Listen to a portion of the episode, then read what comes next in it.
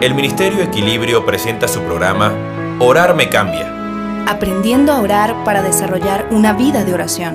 con el maestro Néstor Blanco. Hola amigos. La parábola de la viuda y el juez injusto en el capítulo 18 de Lucas se ha convertido en una punta de lanza para quienes equivocadamente ven en este pasaje a la figura de la insistencia como un elemento de presión para que Dios nos dé lo que pedimos.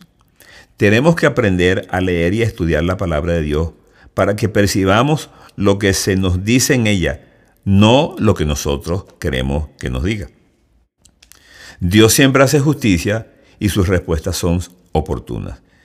Eso no significa que en cada ocasión satisfagan siempre nuestro particular deseo de lo que entendemos por justicia o por respuesta oportuna. Él siempre nos da lo que a su juicio necesitamos. El pueblo de Israel pidió un rey porque quería ser como las demás naciones. Esa no era la voluntad directiva del Dios para ellos. El Señor les advirtió cuáles serían las consecuencias, pero en su voluntad permisiva accedió. Porque tampoco era un pecado que tuvieran un rey. La historia demostró la equivocación de Israel.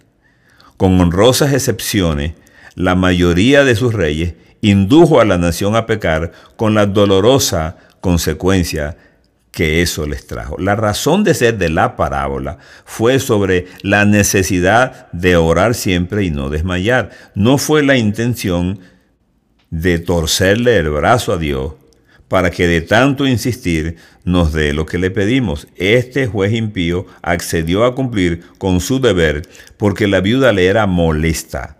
La razón de su respuesta no descansa en la misericordia, sino en la achacosa insistencia de una mujer atormentada.